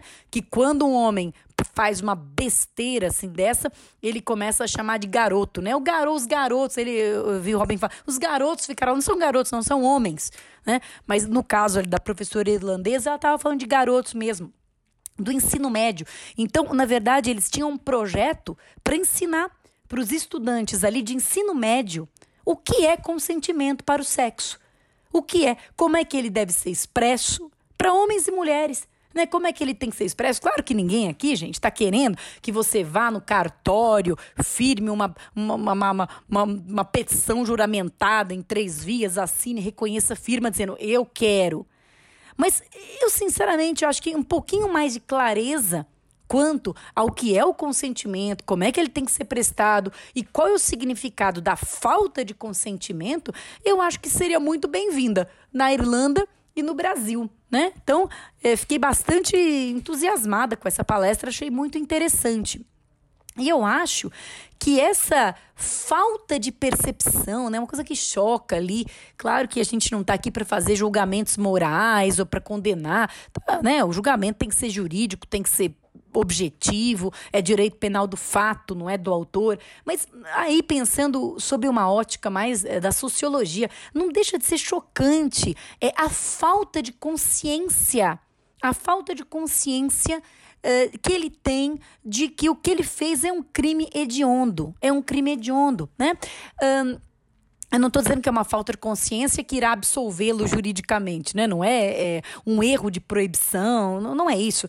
Mas é, é um sintoma muito nefasto. Eu, eu me deparei já, sabe, aqui no meu escritório, já me deparei com, com um caso é, que era um caso também de, de, de, abuso sexual, e isso foi o que me chocou na atitude ali, ali das pessoas que estavam falando comigo. Não era nem o que elas tinham feito, eram pessoas realmente jovens naquele caso, mas é, era essa absoluta falta de entendimento de que o que você fez é errado. E essa culpabilização da mulher estava bêbada, era isso, era aquilo, era vagabundo e outros mais tantos adjetivos, né? Isso é o que a gente chama de cultura do estupro, gente. E a cultura do estupro não é mimimi. A cultura do estupro leva pessoas, fãs, né? Não, não, não, estou aqui sendo simplista, dizendo que a pessoa, só porque é fã do Robinho, vai agora estuprar também, mas de alguma forma isso vai criando um caldo, um ambiente em que essas atitudes são legítimas. Elas não são vistas como chocantes, né? A gente vê aí uma, uma pessoa sendo acusada de desvio de dinheiro público. Ah, é uma grita geral. Não estou dizendo que não seja uma conduta grave, mas é uma uma grita geral, é uma comoção. E de repente, alguém ali acusado de, de, de um crime dessa gravidade hediondo e a coisa sendo tratada muitas vezes, né? Por ele mesmo, por ele mesmo, é, que né, o, o, chocante é que ele não nega ali o que aconteceu. Né? O chocante é que ele simplesmente não entende a gravidade do que aconteceu. E isso é muito sério, porque isso é que propicia esse caldo de cultura que causa essa insegurança. Eu quero terminar falando uma coisa aqui que eu vivi com Madeira, tá, né, Madeira? Não sei se você se lembra. É, a gente, algum tempo atrás, estava na porta da, da, da, do lugar em que ocorre o exame da OAB. Né? Nós estávamos na porta da prova. E, e para dar, cumprimentar os alunos, né? Quem foi nosso aluno certamente já passou por isso. E, e, a gente e começou uma chuva, uma chuva arada. E nós ali, que nós é Corinthians, né, Med? Nós é Corinthians, nós ficamos na chuva, na rua, na fazenda, para cumprimentar os alunos. E ficamos ensopados, né? E eu estava com uma camiseta uma camiseta branca, que não ficou completamente transparente, mas que ficou colada no corpo e etc. E eu ia voltar de metrô, porque sempre ali um perrengue para estacionar, eu ia voltar de metrô. E aí, eu fiquei extremamente, eu fiquei amedrontada de voltar de metrô e da minha vestimenta, que era absolutamente uma questão climática, porque eu tinha acabado de tomar uma, uma chuvarada na cabeça, fosse interpretado como algum tipo de facilidade, fosse interpretado como algum tipo de convite, e eu pedi que o Madeira me acompanhasse. E ele, muito gentilmente, muito cavalheirescamente, obviamente que ele me acompanhou, mas ele me falou uma coisa que é, mostra a percepção é, fina que ele tem e muito aguda que ele tem. Ele falou, Pati, é incrível, porque você está vivendo uma coisa que eu nunca vivi. Eu nunca vou saber o que é isso. Eu nunca vou saber o que é, o que é ter medo de andar na rua. Eu nunca vou saber o que é ter medo de andar na rua com uma camiseta molhada. Nunca vou saber o que é ter medo de entrar no metrô e ser abusado sexualmente. Então, é, essa coisa do lugar de fala, né? Não, não, não é que que eu acho que são mulheres, até porque há abuso de homens também, embora em muito menor quantidade, mas é, realmente é um mundo duro, é um mundo inseguro para as mulheres. E eu fico muito feliz que homens como Madeira e como Flávio tenham a sensibilidade. É, mesmo não, não sentindo na pele essa insegurança, mas de percebê-la e de dar espaço para nossa voz aqui no Saindo da Caverna. Então é isso, gente. Uma ótima semana para vocês e até uma próxima oportunidade. Um abração. Tchau, tchau, Med. Tchau, tchau, tchau, Flávio. Muito boa a participação da Patrícia, sempre elucidativa, não é, Madeira? Sempre bom contar com ela aqui no programa. É a segunda vez já, hein, Madeira? Segunda vez já, fez muito sucesso na primeira e certamente uh, creio que o pessoal também vai gostar muito. A Paty tem o dom de ser ao mesmo tempo profunda e clara. Gosto muito das intervenções dela. Bem, Flávio, vamos então agora para o próximo tema, que é o pintura rupestre. Até já!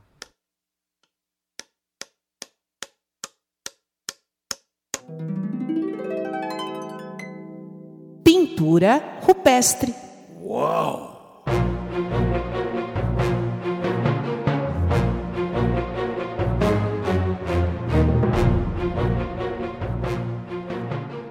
Bem, Madeira, a minha dica cultural dessa semana é que o nosso ouvinte utilize aí os próximos dias e procure na internet, nas livrarias pelo Brasil, alguma obra de Eduardo Galeano. Nós já mencionamos aqui em episódios anteriores esse escritor uruguaio, um dos mais importantes, se não o mais importante escritor da literatura uruguaia, Eduardo Galeano, que faleceu recentemente há alguns anos, escolha qualquer uma de suas obras. A mais famosa seguramente é Veias Abertas da América Latina. Todavia, há muitos outros livros. Eu gosto muito do Eduardo Galeano naqueles livros com pensamentos, com ideias, com uhum. breves histórias. Ele é muito bom. Ele tem frases incríveis, pensamentos extraordinários. Tem um livro, inclusive, sobre futebol, ele amava futebol. Então fica a minha dica: escolha qualquer livro de Eduardo Galeano. E a sua dica cultural, Madeira? Flávio, a minha dica cultural é o novo álbum da Alanis Morissette. Chama Such Pretty Forks in the Road. Uh, numa tradução simples, poderia ser aquelas encruzilhadas lindas no caminho. Flávio, sim, é um, um álbum. Uh, eu, eu vi sendo comentado no Twitter pela professora Jane Reis. É, aliás, recomendo que, que a sigam, professora da UFRJ ou da UERJ, da UERJ salvo engano. Agora fiquei na dúvida, mas uh, de uma das duas universidades do Rio de Janeiro.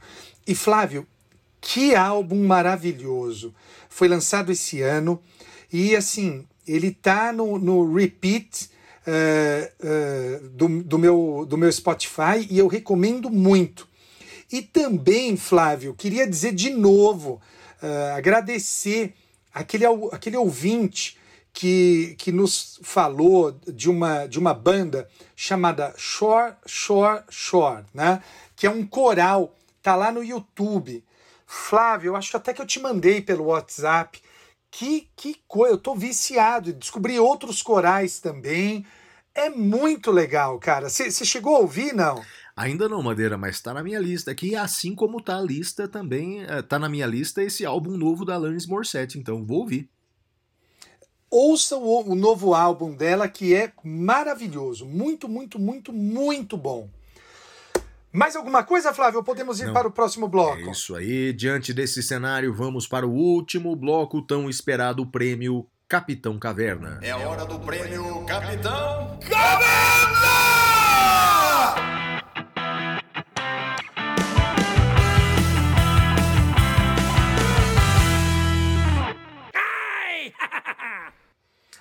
Muito bem, meus amigos, estamos chegando uh, ao final do ano, né? Nós estamos gravando esse episódio no dia 23 de outubro e, ironicamente ou não, o meu, o meu destaque negativo vai para aquelas pessoas que só reclamam, só reclamam. Flávio, veja, nós estamos num ano difícil. Uh, nós estamos passando pela maior crise da nossa, maior desafio da nossa geração. Temos aí, acho que 155 mil brasileiros mortos. E nós temos pessoas que só reclamam nas redes sociais, não, não falam uma coisa boa. É óbvio que a gente tem que, que reclamar, tem que ser duro, tem que ser crítico, mas eu, eu sugiro um teste para o nosso ouvinte. Se você fosse comer se você fosse se alimentar das suas palavras em redes sociais, você morreria envenenado ou não?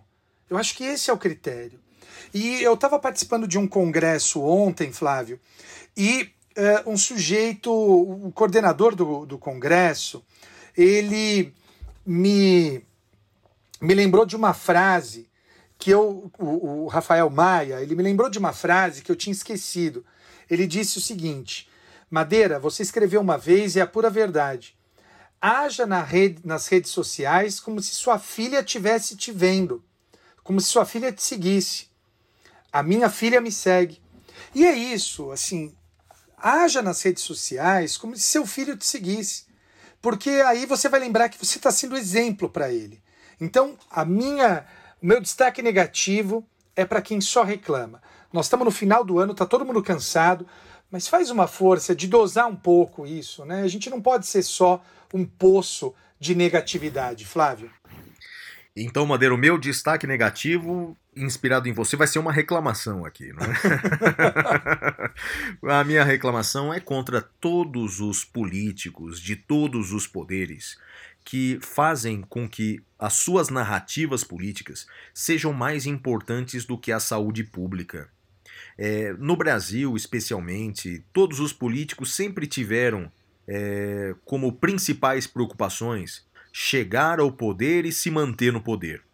Só que agora estão é, aumentando isso em, em, em, em graus inesperados, porque estão colocando em risco a saúde da população, a vida da população, para manter é, em alta seus discursos políticos é político segurando caixinha de remédio sem comprovação é, científica, ou é, determinando a suspensão da compra de vacinas porque ela é apoiada por um político X. É o político X dizendo que a sua vacina, entre aspas, não é sua vacina, tem comprovação de 98%. Ou seja, vamos parar com isso e pensar mais no bem da população, porque a política, quando ela se torna um fim em si mesmo, ela se torna uma necropolítica, como disse o Madeira.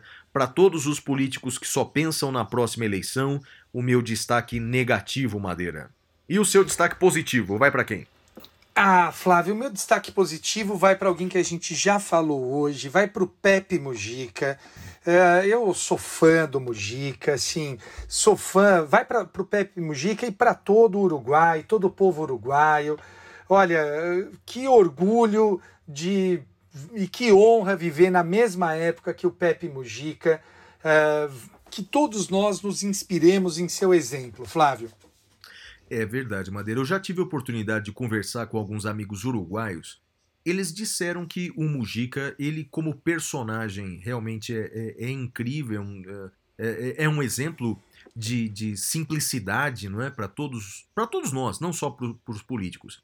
Disseram para mim, vários dos meus amigos disseram que como gestor ele não foi dos melhores, Madeira. Então, na verdade, é, os uh, uruguaios não têm por ele essa idolatria que muitos de nós temos, porque eles fazem essa ressalva.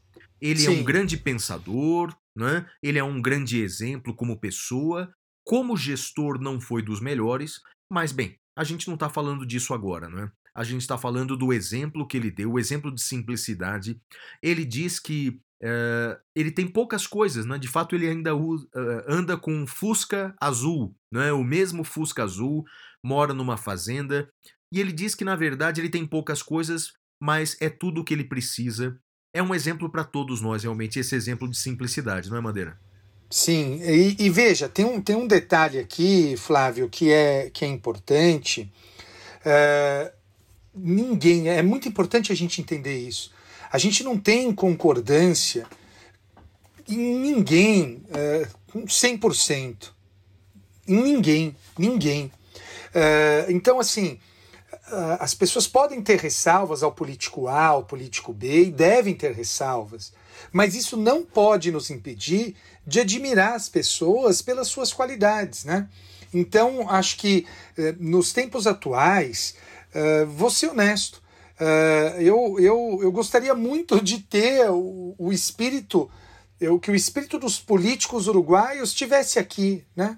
Basta lembrar de todas essas questões que você mencionou hoje, dois políticos de partidos distintos uh, abdicando de suas carreiras políticas, os dois sendo aplaudidos. No Uruguai, direita e esquerda se uniram contra o coronavírus. E é por isso que eu sou fã dos uruguaios, cara. Eu acho que, sim, a gente tem que se mirar nos exemplos deles, Flávio.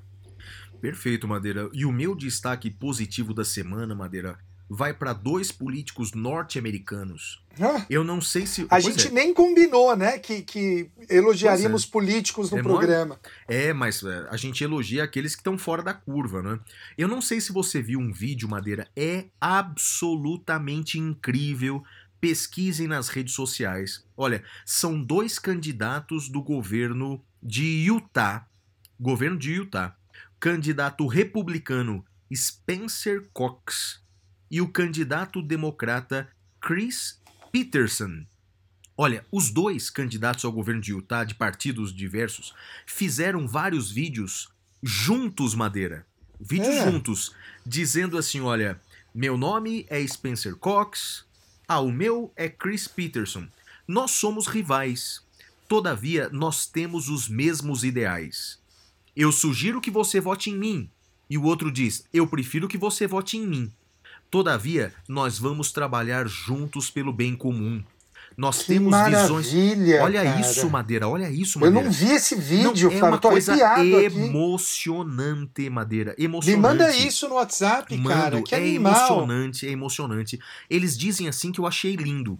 Olha, os nossos ideais são justiça, democracia, os valores republicanos. Nós temos visões diferentes de como alcançar esses objetivos, mas os objetivos são os mesmos e eles terminam dizendo assim: meu nome é Fulano, meu nome é Beltrano, e nós aprovamos essa propaganda. Porque toda propaganda política norte-americana termina assim, né? Meu nome é sim, é Fulano e eu sim. aprovo essa propaganda. Madeira é uma coisa de arrepiar ver dois políticos eh, opostos defendendo as bandeiras básicas que todo político deveria defender. Madeira, vou te mandar no WhatsApp, mas é, sugiro que o nosso ouvinte pesquise aí, é fácil de encontrar.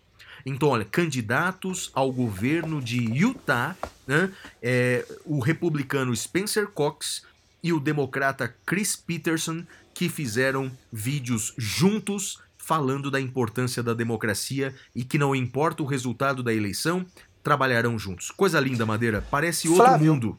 Divulga no seu Twitter, porque daí eu acho que fica mais fácil para todo mundo procurar. Pode deixar. Vou divulgar sim, Madeira. Vou divulgar sim. Porque, e, e olha que curioso, né? O, o- o seu destaque positivo, em um certo sentido, se liga com o meu destaque positivo também. Eu acho, Flávio, que isso demonstra ah, muito um- uma carência nossa de que a- a- os debates sejam melhores qualificados, né? Acho que eh, a gente não, não é inimigo. A gente não precisa ser inimigo. E uma das coisas que a gente tem mostrado aqui ao longo do, dos episódios do Saindo da Caverna é isso, né? Eh, embora a gente tenha convergido ao longo dos programas, porque a realidade assim impôs, mas eu e você temos visões diferentes de mundo, visões diferentes de alguns aspectos específicos. A gente não precisa ser inimigo, cara. A gente, eh, desde que o debate seja limpo, seja honesto, seja eh, eh, claro, cara, divergir é bom. Uh, ser inimigo é que não precisa. E olha, muito legal isso. E também destaco isso, né? Que eu e você destacamos as mesmas coisas de maneira positiva. Acho que isso também demonstra, se a gente considerar que a gente representa a mediana do povo brasileiro, acho que também o povo brasileiro está cansado uh, dessas coisas todas. Você acha, Flávio, ou não? Não sei, Madeira. Eu espero que sim. Eu espero que você esteja certo. Eu acho que grande parte da população brasileira não quer mais essa polarização, essa discussão infantil entre direita e esquerda, porque na verdade essa divisão do povo brasileiro é, é, é um projeto antigo de poder que remonta já a imperadores romanos com aquela frase famosa de vida para governar, não é?